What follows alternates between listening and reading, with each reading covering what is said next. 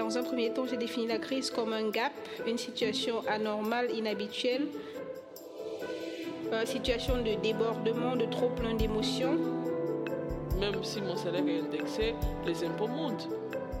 Euh, moi, la première chose que je demande, malheureusement, c'est combien ça coûte. J'ai entendu des enfants dire la moula, je ne sais pas ce que c'est. la moula, mais je ne sais pas. Je sais pas. J'ai posé la question, mais qu'est-ce que ça veut dire? Maman, c'est l'argent. Ça me chagrine de voir une femme qui n'a pas accès à ses droits alors que c'est là. Elle peut y avoir accès.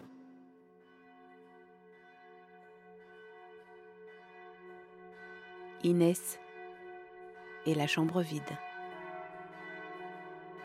Deuxième épisode.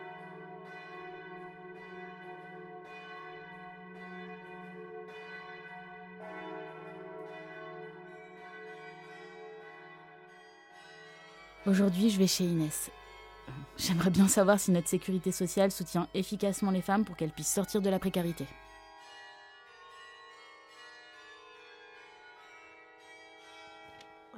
Ça, c'est encore la meilleure, le, truc qui est bloqué. C'est pas grave, on va s'énerver. Ça, maintenant, avant, je m'énervais, je pouvais casser le bazar parce que maintenant, je me dis ça va pas. Ou quand je ne trouve pas quelque chose, je dis, attends, je... et le lendemain, je le trouve. Alors qu'avant, je m'énervais, je cherchais pendant une heure. Je vais le trouver, je vais trouver. Ouais, a une petite marche. Ça, en fait, c'était donc ici euh, le studio de maman. Donc, euh, c'est comme c'est un divan, mais on met un matelas, quoi. Donc, euh, donc elle dormait ici. Et alors, donc, alors ici, il y a la salle à manger. C'est la cuisine. Et alors, ici, on a la salle de bain. Quand je cuisine, c'est en haut. Et alors ici, euh, donc on est chauffé par des convecteurs à gaz. Voilà, alors euh, on va remonter. Attention la marche. Hein. Mais voilà, moi j'aime bien, j'aime bien ma maison parce que moi le bois, je trouve justement c'est quelque chose qui, qui vit. Hein. On entend les gens marcher, on, le avait un chat avant et un chien. Donc on, les entendait, il y avait de la vie, quoi. ça met de la vie le, le bois, je trouve.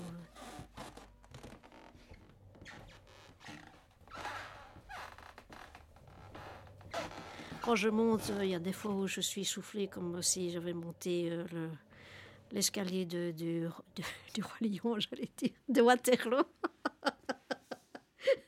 Donc, voilà, mais. Euh, et du coup, j'ai voulu savoir si c'était possible de vendre cette maison en me disant que j'allais pouvoir vivre de, de, mes guêtres et donc plus dépendre de ces épaisses pour être libre et prendre quelque chose de plus petit. Mais, alors le CPS, justement, on ne sort pas comme ça. Ils me disent que oui, vous pouvez le faire, effectivement, vous devez alors vivre de... Ben oui, je dis, je préfère, euh, voilà, et trouver quelque chose de plus petit parce que... Euh, niveau santé, moi, je ne sais plus. Euh, alors, on me dit, prends, prends une, une de ménage, prends un jardinier, prends... Mais bon, tout ça, même si je suis en, comment on appelle, BIM, il faut quand même les payer. Donc euh, voilà. Et alors donc ils m'ont dit non c'est donc si vous quittez maintenant alors euh, vous vendez votre maison vous devez vivre de ça et vous ne vous n'êtes plus dans le cadre du CPS. Mais ça veut dire que donc je n'ai plus de revenus mais ça veut dire qu'au niveau mutuel je deviens comme un comme un indépendant. Donc je suis condamnée finalement à rester à cette maison. Enfin, je l'aime bien ma maison, hein, c'est pas ça. Puis c'est maman m'en a fait la donation, je le remercie. Mais euh, elle est plus adaptée à mon problème de santé. C'est injuste. Le système, au lieu d'aider les personnes, il continue à les, précariser de plus en plus. En effet, quand vous faites appel au CPS, vous devez prouver que vous êtes pauvre. Euh, et donc, quand on a une maison, Madame Inès, elle a, eu la chance d'hériter de la maison de sa maman, eh bien, évidemment, euh, c'est prendre un gros risque, puisque même si elle demande pour avoir une allocation, le, le CPS lui prendra sa maison. Donc ça, c'est pas juste. Ça, montre encore un des, effets pervers et vicieux du statut de cohabitant, c'est que c'est un, réel frein à l'autonomie en fait.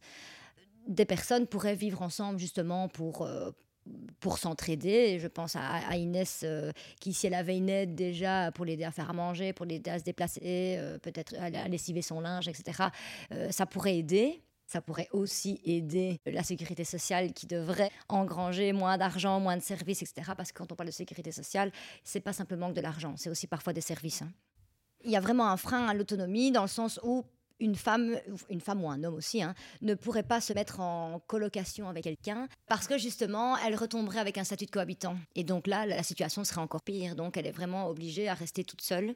Et, c'est difficile de trouver une, solution, mis à part euh, revendre la maison. Mais alors, euh, elle, restera toujours toute seule aussi. Elle ne pourra pas. Euh, enfin, plutôt, elle, continuera à bénéficier du statut de cohabitant, même si elle fait une demande par la suite. Mais qu'est-ce que ce statut de cohabitant, cohabitante? Je me suis renseignée. Il s'agit en quelques mots de l'organisation de la dépendance économique des femmes. Ce statut a été introduit dans la législation du chômage en 1980. Il faut se replonger dans le contexte. C'était l'installation durable d'un chômage massif sur fond de crise économique et l'arrivée de la génération baby-boom sur le marché de l'emploi. On sait bien qu'en temps de crise, euh, les droits des femmes sont menacés. Pour réduire le coût du chômage, les autorités et les partenaires sociaux se sont accordés pour diminuer les allocations des personnes qui avaient, entre guillemets, objectivement moins besoin de cette allocation que d'autres. Qui étaient ces personnes visées? Principalement les travailleuses au chômage vivant en couple. La majorité d'entre elles ont donc basculé sous ce statut et vu leurs allocations fortement et rapidement réduites. L'apparition de ce statut se base sur la représentation selon laquelle les femmes mariées ou en couple n'ont pas vraiment besoin de ces revenus de chômage puisqu'elles dépendent de leurs compagnons. Si on prolonge le raisonnement, cela veut dire que les femmes sont considérées comme des travailleuses de second ordre. Leur autonomie économique et leurs revenus ne sont pas nécessaires. Même si elles versent les mêmes cotisations que les autres à la sécurité sociale, une fois qu'elles sont au chômage, leurs droits sont purement et simplement rabotés par rapport à ceux des personnes dites isolées. Dès la création du statut, les féministes et les organisations de femmes se sont donc mobilisées et ont revendiqué une individualisation des droits en sécurité sociale. Le but Garantir à tout le monde, et particulièrement aux femmes, une autonomie économique tout au long de la vie. Alors on m'a dit que je dois, vérifier au niveau social euh, dans les droits sociaux parce que le CPS parfois peuvent euh, nous induire en erreur, ce qui arrive souvent. En plus aussi, j'ai des assistantes sociales qui se contredisent. Euh, du coup, euh, voilà, donc là, j'ai une amie formidable qui m'a dit, mais écoute, euh, on va voir ça ensemble et on va, elle va lire elle-même, voir qu'est-ce que je peux faire, téléphoner s'il faut. Donc c'est ça aussi, hein, le fait d'avoir des amis. ça, c'est quelque chose qui me sauve, quoi. On m'a quand même remotivé. Mais voilà, d'où l'importance, euh, je dis, de la cohabitation.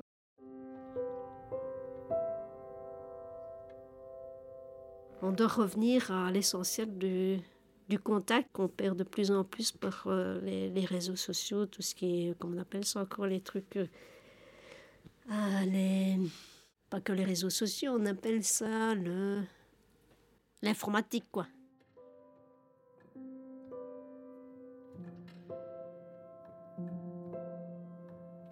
Je m'appelle Inès et je suis de Nivelles. Je m'appelle Wivine Gazio et je travaille comme chargée d'études chez Soralia, donc anciennement les femmes prévoyantes socialistes. Quand la sécurité sociale a été inventée et quand ce système de taux de cohabitants a été inventé, on se basait sur une idée assez encore, enfin, encore assez familialiste de la société. C'est-à-dire que monsieur travaille, madame reste à la maison. On n'est plus du tout dans ces configurations-là et on n'est même plus dans une configuration où on a d'office une famille qu'on appelle nucléaire, c'est-à-dire monsieur, madame et les enfants. Aujourd'hui, on a des familles monoparentales. On a des personnes qui veulent vivre seules. On a euh, une grand-mère qui veut vivre avec un de ses petits-enfants. On a des mamans qui veulent vivre ensemble. On a des témoignages de, de mamans solo qui veulent vivre ensemble parce que pouvoir vivre dans une plus grande maison, avoir un jardin pour ses enfants, pouvoir s'occuper ensemble des enfants, pouvoir euh, les garder après l'école, les rechercher à l'école, les conduire à l'école. Euh, voilà, donc aujourd'hui, on est face à une multitude de familles, de nouvelles familles qui ne sont plus les mêmes que ce qu'on avait euh, avant. Donc ça veut dire que ce système, il est obsolète. Il n'a pas évolué en même temps que la société. Donc ce qu'on réclame, c'est l'individualisation des droits sociaux, c'est-à-dire une personne, un droit, et que ces droits ne soient plus corrélés au fait que vous soyez marié ou que vous cohabitez ou que vous soyez isolé. C'est que tout le monde ait les mêmes droits et que euh, on ne soit plus euh, attaché à une autre personne quoi.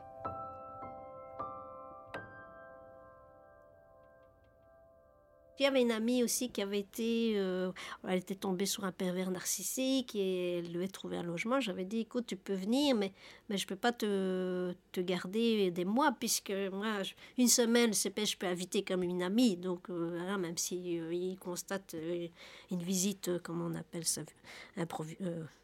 une visite, comment on appelle ça, sans qu'ils préviennent.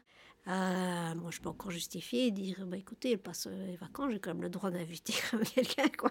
Mais un mois ou trois mois, six mois, là, ça commence à être suspect. Et moi, bon, pour ça, je suis assez. Euh, peureuse. Enfin, j'ai pas envie, parce que je suis déjà en précarité, j'ai pas envie encore en plus que je sois sanctionnée, parce qu'en plus c'est punissable, ça peut aller jusqu'à la, prison, hein, des, cas de... je, enfin, je sais pas ce qu'il faut pour, faire, pour aller en prison, mais ils mettent bien dans le contrat que si euh, y a, on n'a pas donné euh, les, les, qu'on a dit la vérité euh, et, toutes les déclarations qui ont été faites, si c'est, il, s'avère qu'ils contrôlent et que c'est pas vrai, eh ben, que ça peut être punissable par la loi et alors ils mettent la prison ou et amende ou et ou amende article, article c'est article. Hein. C'est quand même des trucs de droit et je crois quand même pas qu'ils vont pousser jusqu'à mettre du faux pour faire peur aux gens. Alors là, ce sera honteux. Hein. il paraît que les administrations mettent un peu la pression alors qu'ils n'ont pas toujours le droit ou pas.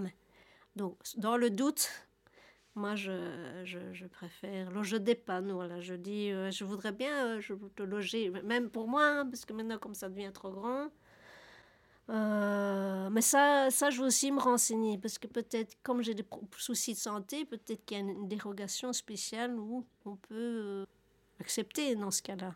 En effet, c'est un stress énorme parce qu'on sait aujourd'hui que les contrôles vont très très loin.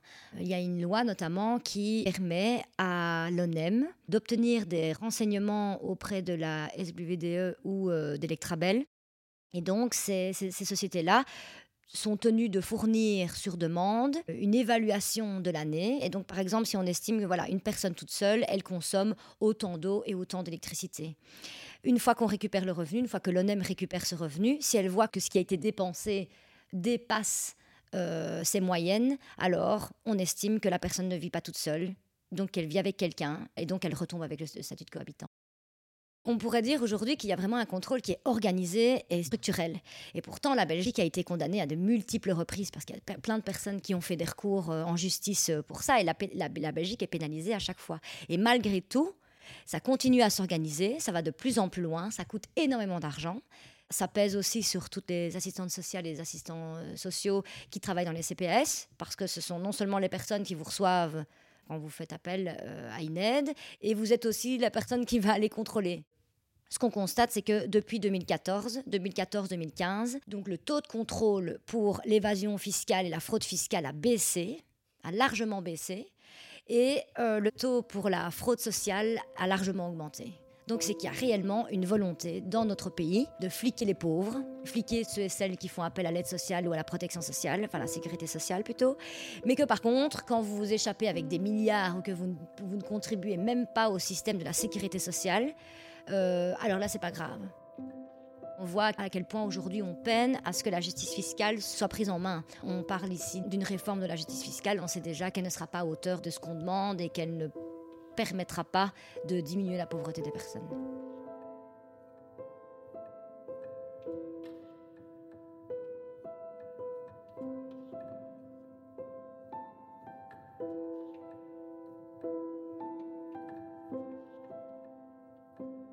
détecté donc une lésion cérébrale. En fait, pour résumer, cette lésion correspond au cerveau d'une personne de 75 ans. J'ai encore mes capacités intellectuelles, mais elles sont limitées dans le temps. Si je, fais deux heures de concentration, après je commence à avoir mal de tête euh, ici, donc je dois arrêter quoi. je vais marcher, je vais souffler. Euh, qu'est-ce que j'étais en train de dire du coup? Euh, Je suis d'origine équatorienne et je suis adoptée par une famille belge à l'âge de, de 3 ans. Euh, et sinon, donc euh, voilà, deux frères, un, frère aîné, un frère cadet. Finalement, j'ai travaillé comme garde d'enfants malade à domicile euh, pendant dix ans. Et après dix ans, en fait, c'est ma maman qui est tombée malade. Nous avons décidé ensemble que je ne travaille plus, et, mais que pour que je sois à ces petits soins, on va dire. Donc, ça aussi, une expérience de vie aussi. C'est assez difficile, mais assez enrichissante au, niveau bah, du, relationnel, quoi, je veux dire. Euh, hein. Voilà, euh, avec ma maman, on était très, très liés. Du coup, on s'est toutes les deux raccrochées à la vie l'une pour l'autre. Il y a aussi euh, la mouvance libérale euh, et la mouvance euh, néolibéraliste où chaque personne est responsable de son parcours de vie. Or, on n'est pas tous sur un même pied d'égalité quand on est. Donc, on ne peut pas dire que si tu es pauvre, c'est parce que tu es responsable. Or, aujourd'hui, la pauvreté est hyper stigmatisée. On aide les personnes qui ont les moyens de le faire et qui ont toutes les ressources pour le faire, mais on laisse toutes les autres de côté. Je pense qu'il y a une idéologie où, comme on est toujours à la recherche de la croissance et il faut toujours faire augmenter le PIB, etc., on va favoriser tout ce qui fait de l'argent. C'est pas difficile d'en déduire que tout ce qui est soin à la personne, ça ne crée pas de l'argent. Enfin, ça dépend comment on regarde. Si on regarde les maisons de repos qui sont privatisées et où les personnes âgées sont considérées comme des boîtes de conserve, comme des marchandises, plutôt comme des personnes qu'il faut vraiment suivre, soigner, etc., alors euh, oui, on peut dire que ce, ça ne crée pas de l'argent. Euh, donner euh, une allocation de chômage à une personne qui a perdu son emploi ou donner un revenu d'intégration sociale à une personne qui euh, n'a pas travaillé mais qui est dans une situation très vulnérable et qu'il faut aider pour qu'elle puisse tout simplement vivre dignement, tout ça ne rapporte pas de l'argent. Et donc je pense qu'il y a une, un espèce de paradigme où on pousse les politiques justement à aller vers ce qui rapporte et mettre de moins en moins d'argent dans ce qui ne rapporte pas.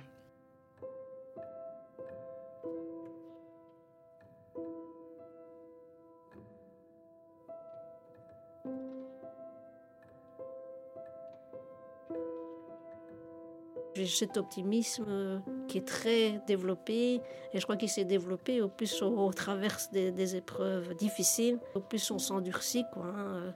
Mais je pense que c'est ça qui justement m'a aidé tout le long de parcours de vie à tenir le coup.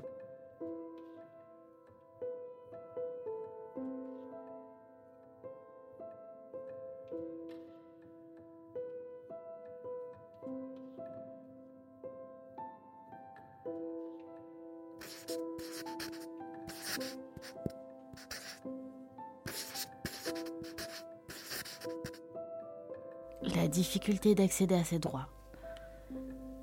Les discriminations à l'emploi.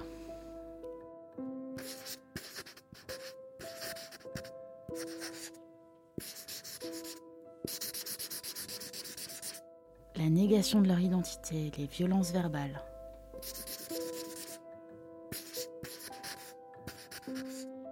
Un compte fermé à la banque. Le statut de cohabitante. Ça a quoi comme conséquence? On parle bien de violence là.